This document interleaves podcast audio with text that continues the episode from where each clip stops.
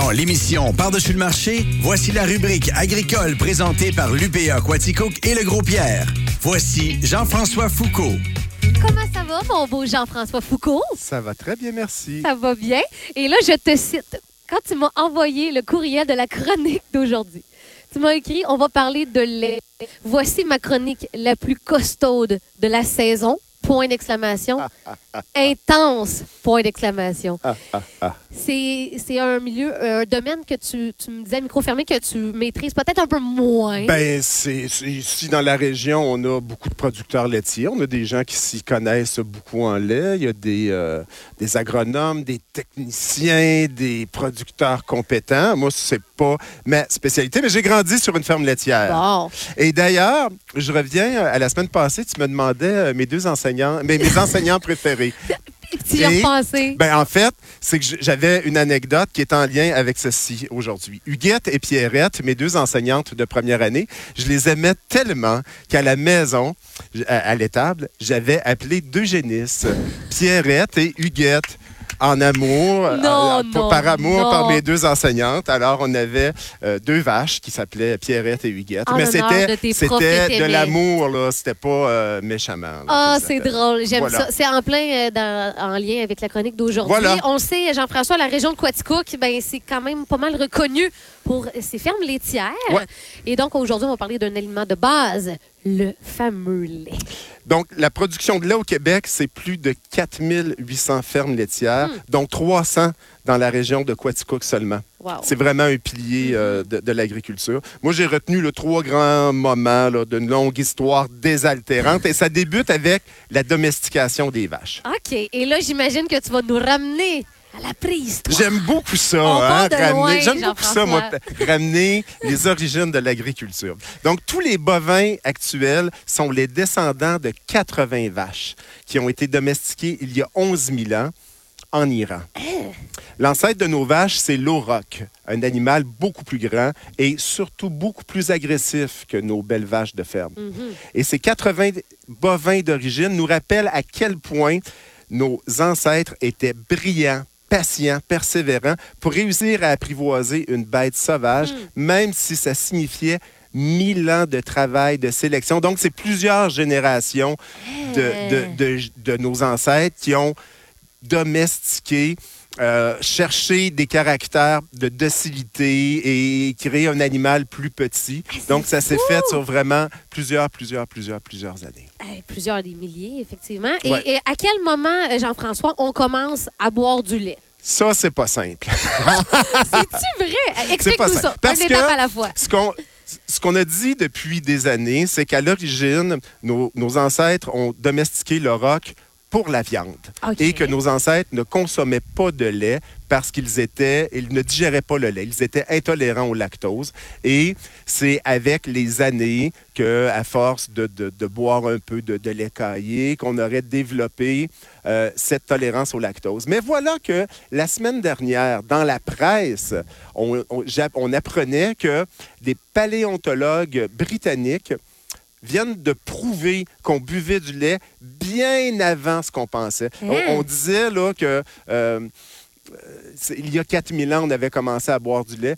Et là, les paléontologues, on, en vi- on entend le, le- le chant du coq. le marché qui est officiellement ouvert. Ben oui. paléontologues et des archéozoologues, c'est un beau mot, hein? Archéo- archéozoologues, donc Ouais. des spécialistes de l'histoire ancienne animale, euh, nous disent qu'il y a 9000 ans, ils ont trouvé des traces, euh, des preuves qu'il y a 9000 ans, on consommait du lait. Probablement qu'on ne le digérait pas aussi bien qu'on le digère aujourd'hui, mais voilà. Donc, c'est un sujet qui, euh, sur lequel il y a de la recherche en ce moment, puis il y a des choses qui changent. OK, donc on parle même 9000 ans et non pas 4000 ans. Là. Il y a peut-être même. C'est ce qu'on dit en ce moment.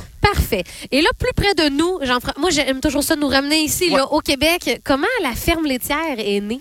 Donc, euh, au, Québec, on pratiquait d'abord une agriculture de subsistance. Donc, chaque ferme avait quelques vaches, chevaux, cochons, Mhm. euh, des moutons, des poulets, euh, euh, son potager pour sa consommation personnelle, pour la consommation de la famille. Puis, on vendait les surplus, si surplus il y avait.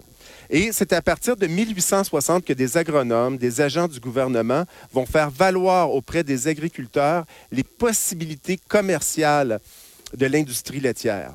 Des laiteries, des fromageries et beurreries vont ouvrir près des villes, près des voies ferrées, parce que le lait est un aliment périssable. hein. Donc, le transport est quelque chose de central. Ouais. Et ça va se passer comme ça, notamment ici dans les cantons de l'Est. OK. Euh, au Québec, en 1900, l'industrie laitière constitue déjà le principal secteur agricole. C'est une industrie qui va se mécaniser autant au champ qu'à l'usine.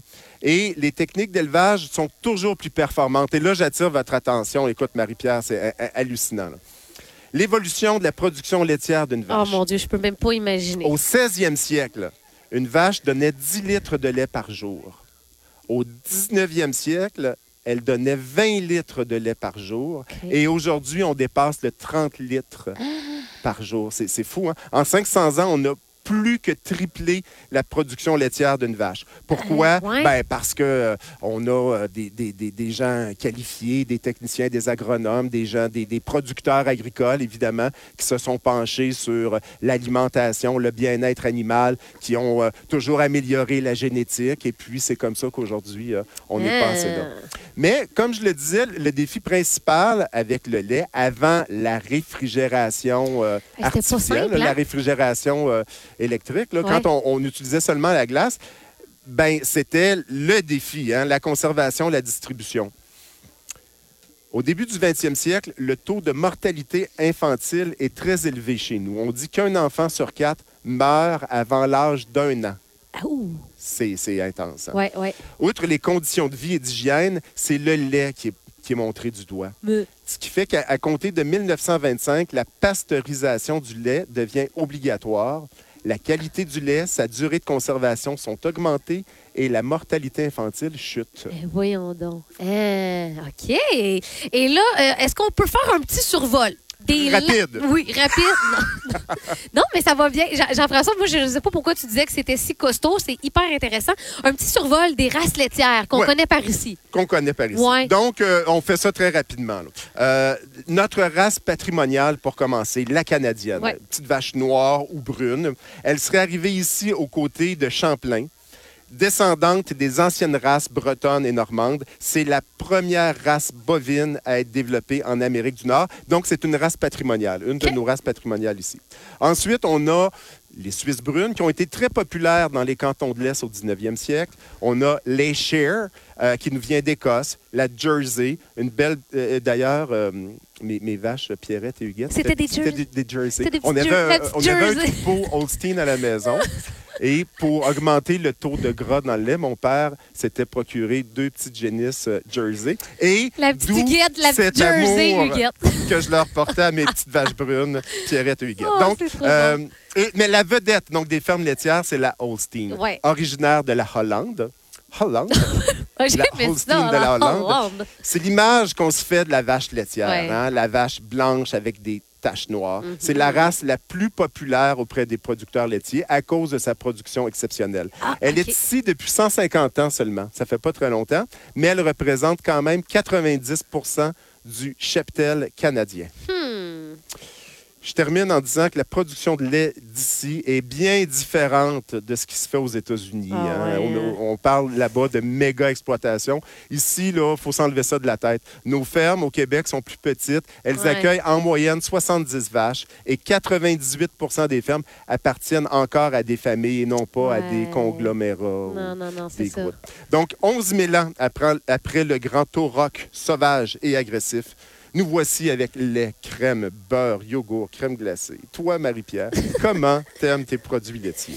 Euh, hey, je dois t'avouer que je ne suis pas une grande consommatrice de produits laitiers. Non? Non, j'aime beaucoup le fromage, par exemple. De plus en plus, puis euh, c'est vrai hein, que c'est un goût qui se développe, le fromage, là, parce qu'avant, j'aimais euh, juste le, le, le- Le, Le petit puff. cheddar. le petit euh, cheddar, mais là, euh, avec tous les, les produits qu'on a ici, hein, les- des- tous des les fromages, j'aime au beaucoup le fromage. Puis là, crème glacée, ben là, écoute, ben là. Moi, crème Hein? glacée. Oui, ça, c'est ton coup de cœur. Crème glacée vanille, euh, particulièrement, c'est l'affogato. Connais-tu l'affogato? Non. Diane, tu connais l'affogato. Non. Une boule de crème glacée vanille qu'on vient noyer dans un expresso bien Ah, chaud. c'est le bonheur. Ah oui. Tu verses. En fait, moi, ce que j'aime faire, là, c'est que mon, mon espresso, je le laisse tiédir un petit peu, ce qui fait que ma, ma crème glacée, elle fond moins vite. Donc, tu viens verser par-dessus, puis là, tu as le chaud-froid, puis tu as le, le- le- le- ouais. le- le gras de, de- de ta crème glacée avec ton café. Ça, c'est vraiment mon, mon, mon gros, gros plaisir C'est une, ra- c'est une raison Vraiment. de vivre. C'est ça. Hey, un gros merci, Jean-François Foucault. Grand plaisir. Comme je t'ai mentionné à micro fermé, la semaine prochaine, on n'est pas là. Donc, ça veut dire que notre dernière émission par-dessus le marché, notre dernière chronique, notre dernière rubrique agricole, ça va être le 15 septembre. Le 15 septembre, alors on va parler de courges. Oui, mais j'aimerais que tu me parles aussi de tes tracteurs. T'étais étais triste euh, aujourd'hui d'apprendre que la semaine prochaine, tu pouvais pas me parler. Est-ce que c'est que c'est trop. euh, je, vais- je vais utiliser Ben, ton mot. Est-ce que c'est parce que c'est trop euh, costaud? Non, non, non. Ben, on, On peut très le bien double faire- de temps? On peut faire deux pour un. Juste pour toi, on, on peut prendre une petite pause musicale entre tes deux chroniques. On C'est toujours hyper intéressant. On parle de courges. Oui. Ça te tente-tu? Ça me parle Dans deux semaines. Parfait. OK, merci Jean-François. beaucoup. Bon Bonne marché. semaine, au revoir. Salut.